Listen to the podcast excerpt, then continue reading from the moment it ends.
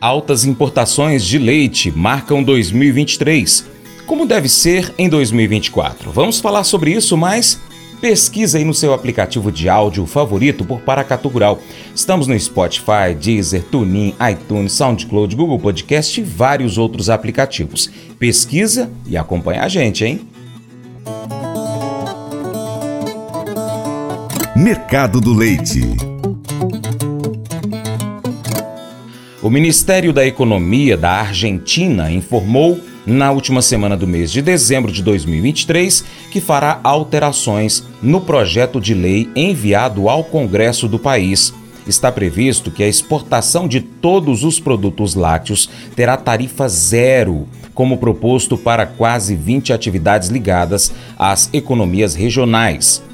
Essa questão foi levantada por Juan Pazos, secretário de coordenação do Ministério da Economia da Nação, juntamente com Fernando Vilela, da Secretaria de Bioeconomia, para líderes da mesa do Enlace Agropecuário e várias câmaras de negócios do setor agroindustrial. Como Vilela explicou por meio das suas redes sociais, depois de um intenso trabalho com o Ministério da Economia, a partir da Secretaria de Bioeconomia, estamos buscando um caminho alternativo para a decisão comunicada na semana passada, disse ele, de aumentar todas as retenções para 15%. A queda nessas receitas, conforme explicou Vilela, será compensada pelo aumento da alíquota de imposto de 31 para 33% para os subprodutos da soja, como farinha e óleo. Enquanto isso, o restante do complexo de cereais e girassol pagará 15% de taxas de exportação, conforme informações do portal Milk Point. Durante o ano 2023, a Argentina foi um dos principais fornecedores de leite para o Brasil, em meio à alta expressiva das importações vividas pelo setor. A compra de lácteos, principalmente de países do Mercosul, chegou a crescer 200% em relação a 2022, o que gerou imensa dificuldade aos produtores brasileiros. A expectativa é que esses números diminuam em 2024, mas, ainda assim, mantendo um volume considerável de mercadoria estrangeira. Para falar mais sobre isso, vamos então seguir a nossa retrospectiva sobre como foi o ano 2023 para o setor lácteo. De realização do portal Milk Point, os especialistas Marcelo Carvalho, Paulo do Carmo Martins e Ricardo Cota Ferreira recebem o engenheiro agrônomo Walter Galan. Agora eles explicam os motivos que levaram à alta nas exportações e os desafios estruturais que são enfrentados pelos pecuaristas de leite aqui no Brasil. Agora, essa questão de importação, né? É, o Brasil importa há bastante tempo e desde um bom tempo, né, muitos anos, a gente não tinha um, um descolamento da faixa dos 3 a 5%. Né? Que era mais ou menos o que se importava. E esse ano a gente teve 10%, né? em alguns momentos até mais. Né? Essa. É, é, isso. Até que ponto que isso foi uma coisa pontual, né? É, assim, foi uma tempestade perfeita. Tipo, ah, nosso preço subiu muito é, aqui internamente, o preço externo caiu. É, as questões da Argentina se intensificaram aí principalmente, né? O, o, em termos de desvalorização da moeda. O Uruguai não tem muita alternativa mesmo, tem que vender, né? Nós temos o, o, o antidumping do Mercosul que cria um mercado interessante aqui para eles, né? É, até que ponto foi uma coisa conjuntural ou é de novo uma coisa estrutural, né? Porque acho que essa é a grande questão, né? Porque é, é, se a competitividade entre os, entre os, países se mantiver dessa maneira, né, e os preços internacionais aí na faixa dos 3, 3,200, 3,500, né, mil dólares, né? E, e e tem elementos para achar que talvez seja isso mesmo, porque a China é, é impressionante o que está acontecendo lá em termos de aumento de produção interna, né? Crescimento menor, menos filhos, né? E, e aumento da produção interna. Então a China, que foi o grande vetor desse mercado, ela não está é, não, não tá sinalizando que vai voltar a ser da forma como era, né? É, ou, é, ou, realmente é uma coisa estrutural, né? Tipo, olha, é, é, a gente vai conviver com isso, e aí, obviamente, as medidas que a gente vai ter que trabalhar em função disso, tem que levar em conta esse cenário. Acho que essa talvez seja a pergunta grande, porque a gente está trabalhando com um cenário, né, Walter, de importações continuadamente altas no ano que vem.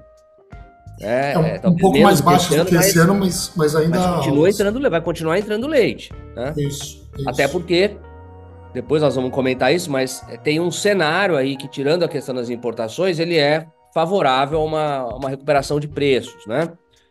Depois a gente pode discutir um pouco melhor isso. Mas o que, que vocês acham? É estrutural?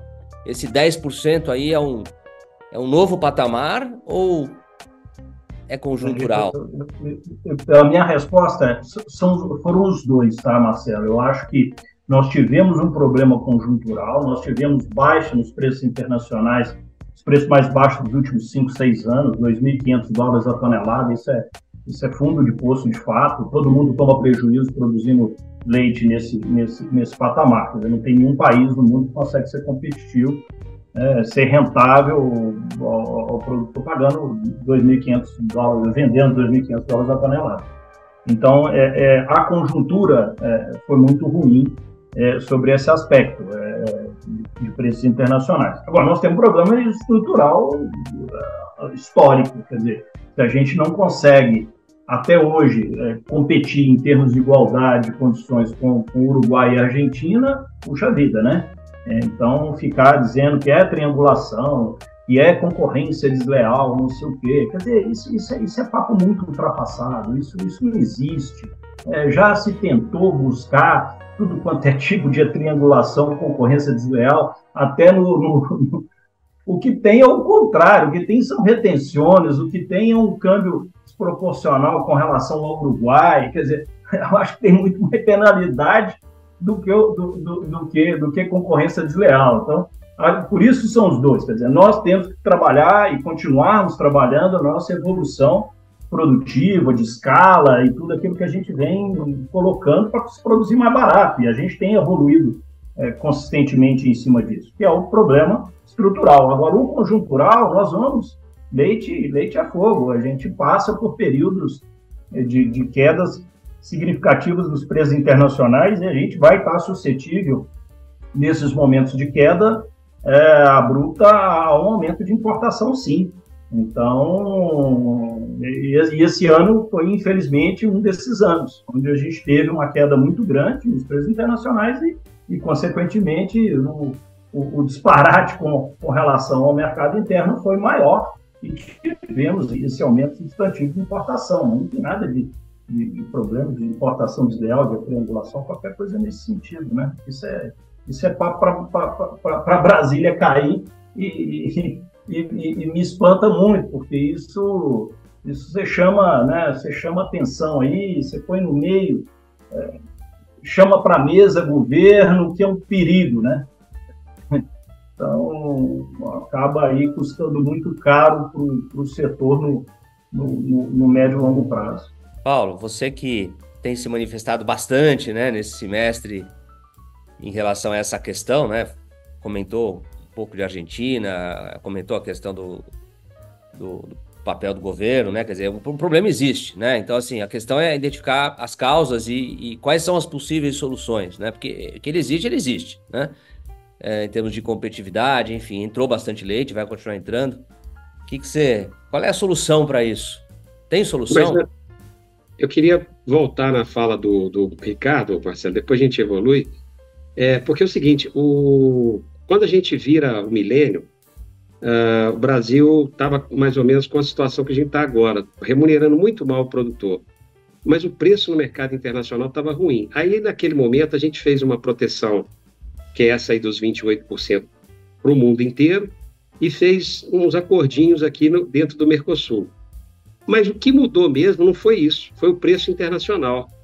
Quando o preço internacional subiu, nós viramos exportadores. Nós fomos exportadores de 2004 a 2008. Qual a lição que a gente tira? Tem que ficar olhando para o mercado internacional, para o preço do mercado internacional, e olhar para o câmbio. Se a gente fizer essa, essa, essa, esse olhar, aí começa a complicar. Por quê? Você falou a questão da China. A China arrumou o mercado de leite, tornou o mercado mais previsível quando ela começou a comprar muito leite. Os caras lá estão aumentando o consumo per capita em 15% ao ano. Então foram aumentando, aumentando, aumentando, a renda crescendo. Só que eles resolveram agora produzir leite. Então, a sua primeira pergunta é o seguinte: fica em 3% ou fica em 10% a, as importações? Eu acho que nós mudamos de patamar. Nós não vamos ficar em 3%, não. Não vamos ficar em 10%, mas não vamos ficar em 3%. Por quê? Porque não há sinalização que a China vai voltar a ser imensa compradora de leite. Não há essa sinalização. Por outro lado, não há sinalização que o petróleo vai aumentar. Está batendo aí na, na, taxa dos 80%, mesmo com essa crise ali que está tendo lá em Israel, coisa e tal, 80, é, desculpa, 80 dólares. Então, se o mercado internacional não sinaliza grandes transformações, eu sei que o mercado está reagindo.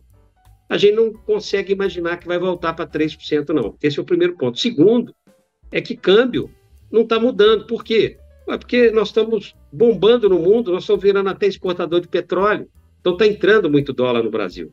Então, sob esse aspecto, é, eu concordo com o Ricardo. Eu acho que nós não vamos conseguir. E, e aí tem uma questão séria, né? O, o Brasil produz leite, né? A um preço que é compatível com a Europa e com os Estados Unidos. É acima de 40 centavos de dólar. Estou falando em média. Agora está até mais baixo. E nós temos aqui os dois concorrentes que produzem leite a um preço que é bem aquém disso. E, e, e, por que, que nós produzimos a um preço elevado? Não é porque o mercado é imperfeito, é porque o custo de produção nosso tem problemas. E por que, que tem problemas? Porque nós temos uma produtividade que é muito menor do que a Argentina e do que o Uruguai. E produtividade você não muda de uma hora para outra. Você não muda de uma hora para outra. Então subiu, a piscina encheu mais.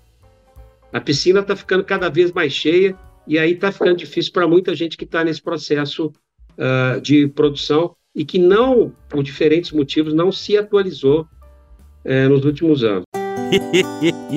Mas eu vou dizer uma coisa pra você, viu? É, se quiser colocar propaganda sua aqui nesse programa, ó, eu vou dizer um negócio, você vai ter um resultado bom demais, senhor. É isso mesmo, é facinho, facinho, senhor. Você pode entrar em contato com os meninos ligando o telefone deles. É o 38, é o 991810123. Bem fácil. É muito bom porque aí a sua empresa vai sair dentro de um programa que é ligado aí ao homem para mulher do campo. É nós que vai estar tá assistindo e também vai ver sua propaganda. É bom ou não? Provérbios 14, 33 a 35 enfatiza a importância da sabedoria e do discernimento. A sabedoria reside na capacidade de compreender, julgar e tomar decisões sábias. Além disso, a integridade é um traço crucial, pois a desonestidade e a corrupção minam a autoridade e a confiança de um líder. 2 Timóteo, capítulo 2, verso 15, nos encoraja a buscar a aprovação de Deus através do estudo diligente das Escrituras. Isso não se aplica apenas a líderes religiosos, mas a todos os que desejam ser líderes íntegros. A compreensão da verdade e da justiça é um alicerce essencial para liderar de maneira sábia e reta. Unindo essas duas passagens, nós percebemos que a liderança eficaz requer sabedoria, discernimento e integridade. A busca pela verdade e a compreensão da justiça são fundamentais para liderar com sucesso e servir aos outros de maneira digna. Esse devocional faz parte do plano de estudos Sabedoria em Provérbios do aplicativo bíblia.com. Muito obrigado pela sua atenção, Deus te abençoe e até o próximo encontro. Tchau, tchau.